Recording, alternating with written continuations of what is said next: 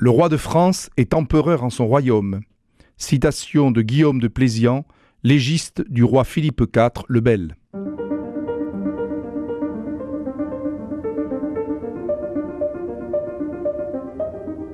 Les fenêtres de l'histoire avec Philippe Foreau. À la fin du XIIIe siècle et au début du XIVe siècle, le règne de Philippe le Bel correspond à une indéniable évolution dans la construction de l'État monarchique. Le rôle en particulier des légistes est capital.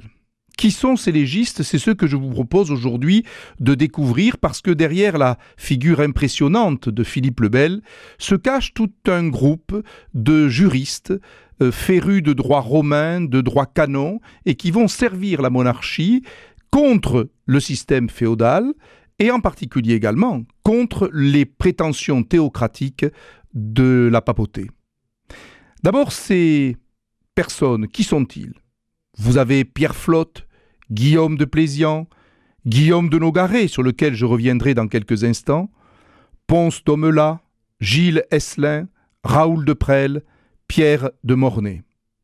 Ces hommes sont parfois issus de la noblesse, parfois même d'excellente noblesse, d'autres viennent des milieux religieux, et parfois ils viennent de milieux modestes, mais se sont formés aux meilleures universités, car le XIIIe siècle est le siècle de développement des universités.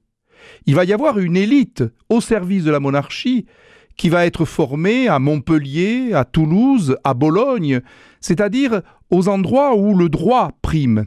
Et ils vont effectivement apprendre non seulement le latin comme tous les érudits du temps, mais devenir des spécialistes du droit canon, donc le droit de l'Église, avec euh, laquelle ils vont parfois batailler, et aussi le droit romain, car ils vont puiser euh, leurs connaissances dans le digeste, dans le code justinien, dans tout le legs légiste de la Rome antique.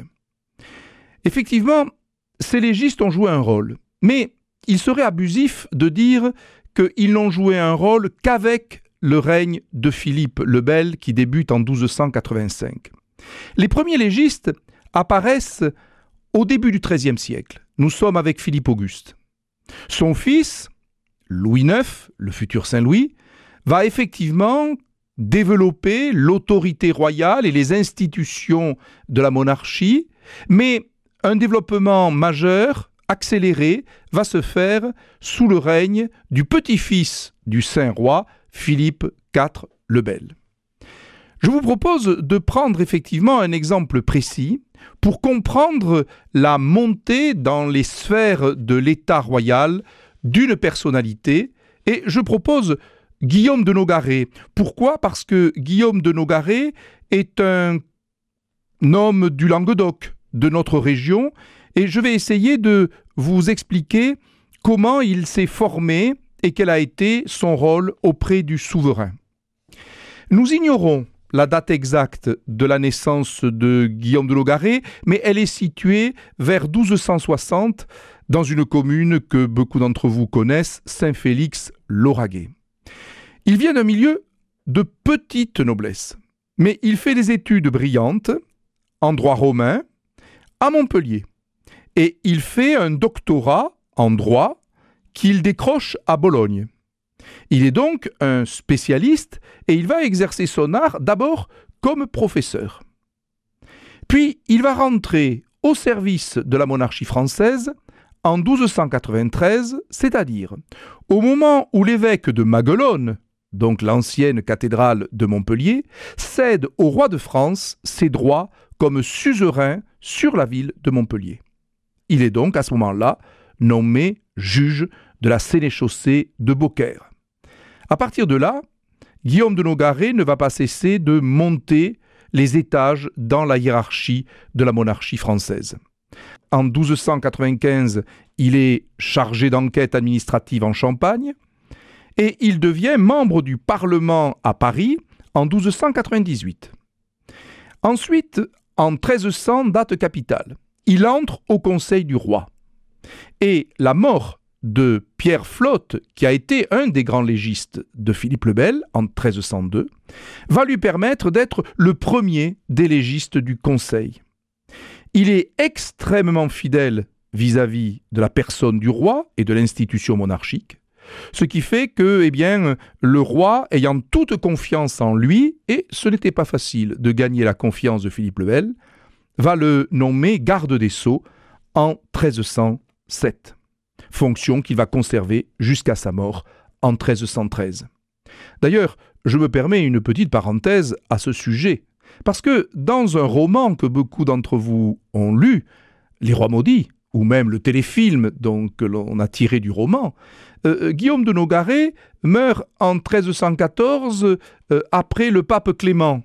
Or, en fait, la fameuse malédiction des Templiers, eh bien, il n'a pas pu la subir, parce qu'il est mort l'année précédente. Alors, une fois que l'on a vu cette carrière, on peut essayer désormais de voir concrètement dans quel domaine les légistes du roi ont particulièrement œuvré.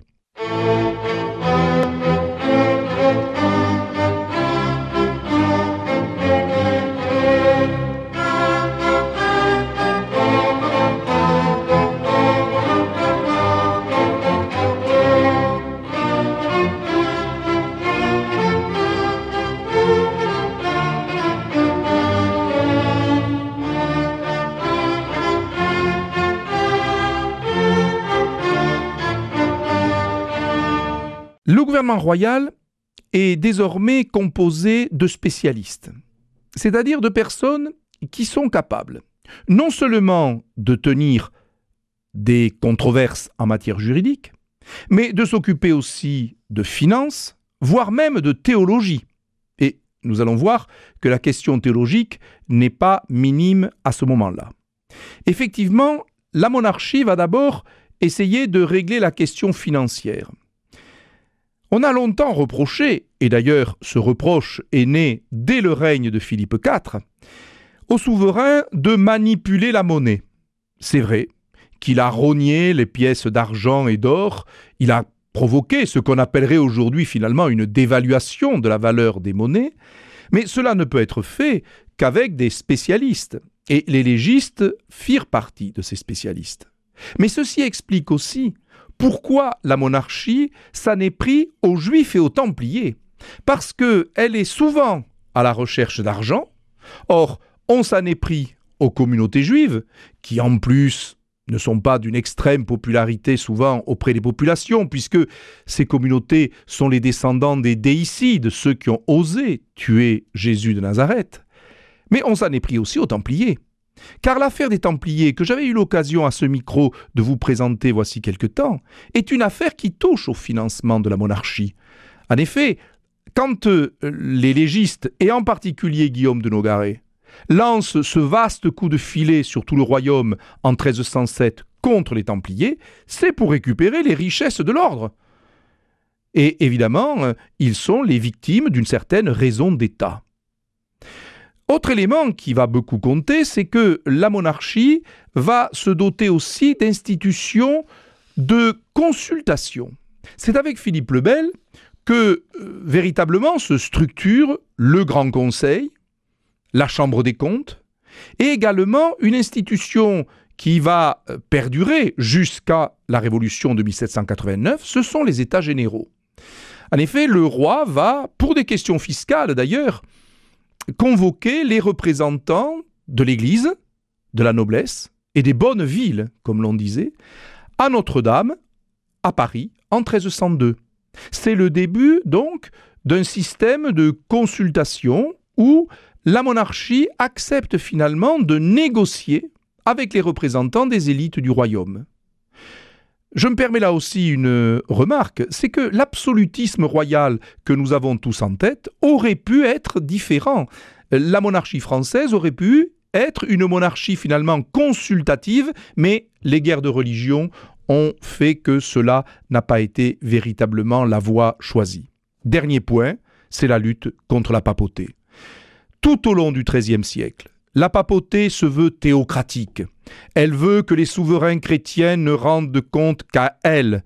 Il faut que l'Église domine les pouvoirs civils, les pouvoirs laïques. Ceci n'est pas accepté par les rois très chrétiens. La formule se développera au XVe siècle. Philippe IV n'est pas prêt à admettre de voir le pape, en particulier Boniface VIII, faire une ingérence dans les affaires du royaume. Et les légistes, bien spécialistes à la fois du droit romain et des Écritures, vont finalement euh, eh bien, contrecarrer les ambitions pontificales. Ils vont aller chercher dans les Écritures toute une série d'éléments qu'ils pourront mettre en avant pour combattre les prétentions pontificales. Et en particulier la fameuse formule Rendez à César ce qui est à César et à Dieu ce qui est à Dieu. Ou même la formule Mon royaume n'est pas de ce monde. Eh bien, puisque le Christ dit que son royaume n'est pas de ce monde, les rois de la terre n'ont pas à rendre des comptes au vicaire du Christ que se veut être le pape. Donc vous le voyez, cette affaire est fondamentale. Désormais, l'Église gallicane va s'affirmer dans le royaume et cela perdurera jusqu'au XVIIIe siècle. Ces légistes ont laissé un héritage considérable. Ils ont permis à l'État monarchique de se structurer, de voir le pouvoir être confié à des spécialistes. Oui, le pouvoir va devenir non pas seulement une affaire de grands seigneurs qui viennent auprès du roi donner leur avis, souvent de non-spécialistes, mais désormais, la monarchie française, et ceci jusqu'à sa fin, va pouvoir compter sur une tradition de fonction publique de qualité qui finalement va être peut-être la marque de l'État en France.